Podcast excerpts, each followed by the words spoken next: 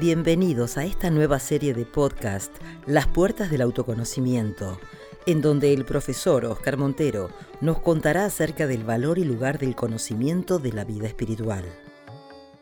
Om Shri Guru Namaha Harihi Om. Muy buenos días a todos, Namaste. Seguimos avanzando.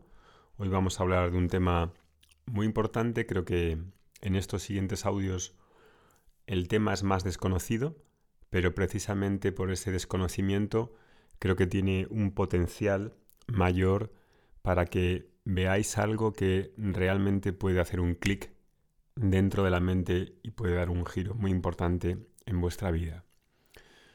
No sucede estos cambios de la noche a la mañana, pero hay determinadas frases, determinadas ideas, determinadas cuestiones que cuando son señaladas apuntan a esas pompas de jabón que necesitan ser explotadas, que están en la forma de ignorancia, en la forma de no darse cuenta, y cuando son tocadas uno dice ahí, guau, caramba, eso es justo lo que necesitaba oír. Espero que este podcast haga eso y los siguientes Así que vamos adelante y comenzamos. Hemos visto las dos primeras búsquedas, ¿no? Y ahora vamos a hablar de la tercera búsqueda. Según la tradición, esta tercera búsqueda requiere que, requiere que hayas pasado por un, por un proceso de madurez que trae la, la misma vida, ¿no? Un proceso que te lleve a tomar buenas, buenas acciones, acciones sabias, que te lleve a, a, colocarte en una situación en la que puedas estar dispuesto a escuchar. ¿no? Y ahí la mente despierta a un determinado nivel de discernimiento, de objetividad, de claridad, de buscar esa claridad. Y a través de eso la persona empieza a entender el porqué de su propia filosofía de vida, de cómo piensa, de cómo actúa, con un poco más de profundidad. ¿no? Y aunque ya tengas una vida de harta y de cama, de seguridad y de placer, tal y como hemos hablado anteriormente, y tengas una buena vida en general y siga avanzando, pero esa filosofía de solo seguridad y placer no puede realmente asegurar tu felicidad, porque muchas veces vives situaciones en las que te encuentras en un infierno. Y ahí preciso entender por qué las cosas no funcionan en mi vida, en tu vida. ¿Sabes? ¿Por qué las cosas no funcionan como a mí me gustaría que funcionasen? ¿Por qué? Entonces ahí viene una nueva energía, que ya es un primer movimiento espiritual. Las otras dos búsquedas las compartimos con los animales. No podemos hablar ahí de búsqueda espiritual. En esta tercera búsqueda entra ya esa corriente de comprensión, de comprensión de lo que no está funcionando bien conmigo. La mayoría de la gente no quiere ni siquiera escuchar de lo que no está bien en su vida. De hecho, hasta tendrán el discurso de que son perfectos y todo está bien. Nunca ha sido más correcto decir eso. Ya saben todo y todo está bien. Puesto que siempre tienes la razón y sabes lo que has de hacer, entonces es imposible asumir que no sabes cómo ser feliz. Y eso es tan es un golpe tan fuerte para el ego que prefiere permanecer ignorante y seguir, y seguir viviendo la misma vida. O contentarse con hacerse afirmaciones positivas de que todo está bien cuando no está bien. Entonces observa, se necesita una madurez y una sinceridad muy grande porque una persona con cierto nivel de humildad ha de entender que no tiene la respuesta para vivir la vida en la que encuentre cierto nivel de felicidad. Y la filosofía que esa persona necesita hacer evolucionar, normalmente esa persona no tiene ni instrumentos, ni modo de hacerla evolucionar. si no se da cuenta de la trampa que ella misma se hace. Y esto no tiene que ser a través de un gurú o a través, incluso un gurú es una historia a veces muy peligrosa. No tiene que hacerse a través de un grupo especial, de pertenecer a un grupo de yoga, una, un grupo, una cadena, una especie de escuela espiritual que te hace sentir especial, ni de una religión, no, nada de eso. Solo necesitas tener contacto con personas más sabias que tú, que hay dentro de la sociedad, y estar abierta a escuchar. Y al contactar con esas personas, vas a escuchar ciertas frases que van a hacer cuestionarte por qué la vida no está dando cierto. Y entonces hará ver el mismo problema que tenía antes, pero desde otra perspectiva. Y luego en esa perspectiva, la persona comenzará a cuestionarse tipo cosas así. ¿Será que mis emociones y mis pensamientos son realmente lo que está destruyendo mis relaciones? ¿Será que mi personalidad, mi forma de tratar con el mundo, con las cosas, no es la verdadera causa de que las cosas no estén dando cierto? Porque podría decir, caramba, si estoy ya en la tercera relación y me he divorciado tres veces y ninguna funcionó, ninguna funcionó. Claro, la persona atrapada en la filosofía de harta y cama, solo placer y seguridad, no va a decir eso, va a decir esto otro. No, no, no, no. La relación no, no, no fue posible porque ya lo intenté y falló. Eh, ¿Cuántas intentaste? ¿200? No, tres. Ok. Ah. ¿Has llamado alguna vez, a, alguna vez a esas tres personas con las que rompiste? No. Ok, llámalas e intenta averiguar cómo están. Y entonces ahí supongamos que esa persona llama y de repente sabe que la otra persona con la que, que es su exmarido, su exmujer, es feliz. Está en otra relación y es feliz. Y probablemente ella diga, no, no, no, eso es imposible, es imposible. Porque si no fue feliz conmigo, ¿cómo va a ser feliz con esa loca nueva que tiene? Si además mi marido está loco. Piensa bien, si ninguna relación funcionó, quizá el loco seas tú. Tal vez la persona problemática, la persona que dice que el mundo no funciona, que el mundo no funciona, que es un sufrimiento, que no sabe por qué vivir, tipo, mira alrededor tuyo. No todo el mundo está loco.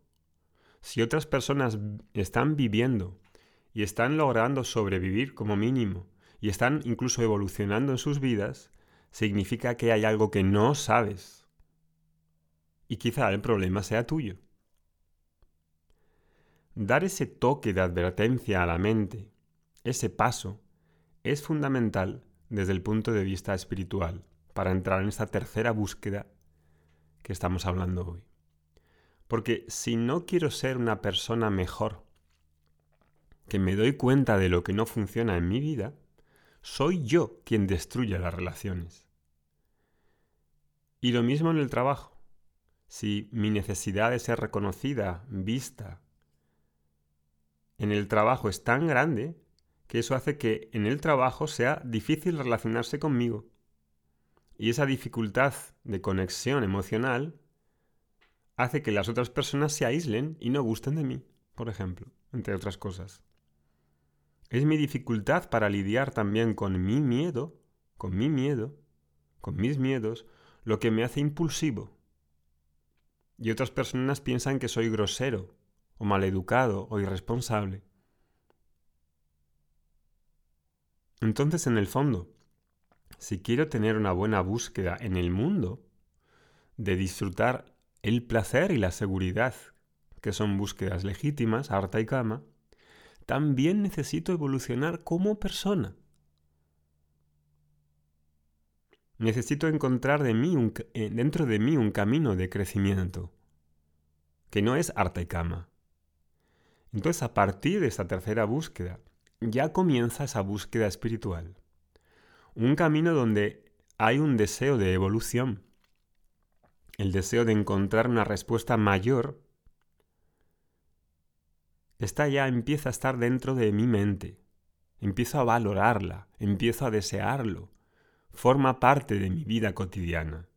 Y en ese camino entonces tenemos la tercera búsqueda que se llama búsqueda de Dharma. Dharma significa orden, el orden del universo. Y básicamente cuando decimos orden es porque nosotros no decidimos cómo es este universo y las leyes que existen en él. Y como ya tenemos un universo dado en el que nacemos y no lo creamos nosotros, que tiene árboles, que tiene pájaros, que tiene caballos, que tiene cielo, que tiene planetas, que tiene personas, que tiene unos padres que no hemos decidido, que tiene de todo, tiene esa estructura, a eso llamamos Dharma. Y la búsqueda de Dharma significa la búsqueda para entrar en armonía con ese orden.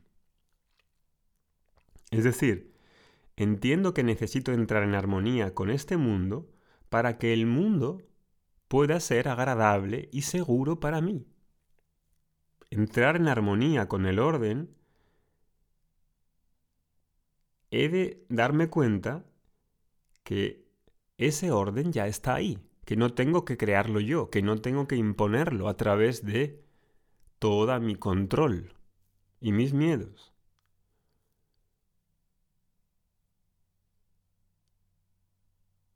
¿Sabes? Porque ese orden ya tiene unas leyes biológicas, físicas, epistemológicas, psicológicas. Por ejemplo, si vas al cine hoy y quieres disfrutar del cine y vas en coche, en auto, no aparcas el automóvil en un sitio que está prohibido. Porque si no, vas a ir al cine y te vas a quedar pensando en el coche y te vas a sentir irritada e incómoda, insegura. Entonces, cuando veo el orden que hay en el mundo, en el universo, y hago mis acciones de acorde a que estén en armonía con ese orden y no me roce con ellas, y contribuya a ese orden y respete ese orden, eso me hace ser seguro y más estable. Y puedo disfrutar del cine si he aparcado bien. A nivel, por ejemplo, del dinero, si el dinero que gano es dinero robado, en algún momento puede cambiar de soplar el viento a mi favor y podría perder todo ese dinero. Entonces, si quiero, entre comillas, dinero y robo para ganar dinero, yo no estoy seguro con el dinero que robo. Estoy más inseguro porque el dinero no es mío. Y no solo eso, sino que también puedo ser arrestado. El tamaño de la inseguridad aumenta cuando busco seguridad y placer de forma inapropiada en la que me rozo con esas leyes universales que ya hay en el mundo. ¿Qué leyes universales? Muchas, como por ejemplo, decir la verdad, la veracidad. Todo el mundo sabe que decir la verdad es bueno. A nadie le gusta que le mientan, ¿verdad? Con lo cual los demás esperan lo mismo de mí. Cuando yo miento a los demás, estoy creando una desarmonía con el mundo, con el universo. Y ahí no puedo alcanzar ni paz, ni felicidad, ni seguridad. Si buscas una buena relación, si buscas ser un buen esposo o una buena esposa, no en el sentido de complacer a la otra persona y cantarle las, reírle las gracias y ser un payaso, no, sino de ser verdadero, de ser sincero, de hablar lo que piensas. Si yo no hago, hago eso, no tengo la manera de evolucionar en esa relación. Entonces toda esta percepción hace que la persona ahora busque ser una persona en orden, en armonía con el Dharma y con su evolución personal. Y esa búsqueda es la tercera búsqueda humana. Y cuando empieza esa búsqueda, ahí los débatas, los ángeles, digamos, celebran en el cielo, de forma metafórica, que hay una persona que ha entendido que cómo comienza esa búsqueda espiritual. Que dentro de esta vida hay otra búsqueda, que no es placer y seguridad. Es ser una persona íntegra, en armonía y completa. Y esa búsqueda de Dharma la seguiremos comentando en el siguiente podcast y luego tendremos que llegar a la cuarta búsqueda. Todos estos podcasts son gotas de homeopatía en las clases de Vedanta, las clases de autoconocimiento y meditación, el próximo curso que empieza el día 14, esto se elabora mucho más. No es un podcast de 10 minutos, sino es una clase, es una sesión de una hora que también puedes escuchar en un audio como este. Puedes ponértelo, puedes escuchar y esto va a hacer de verdad si está haciendo algo esto en tu vida y te está abriendo los ojos, imagínate lo que hará si es de una forma regular, con una hora, con preguntas y con una meditación para asimilar lo que se ha escuchado. Que tengas un buen día. Hariom Tatsat. Om Shanti Shanti Shanti.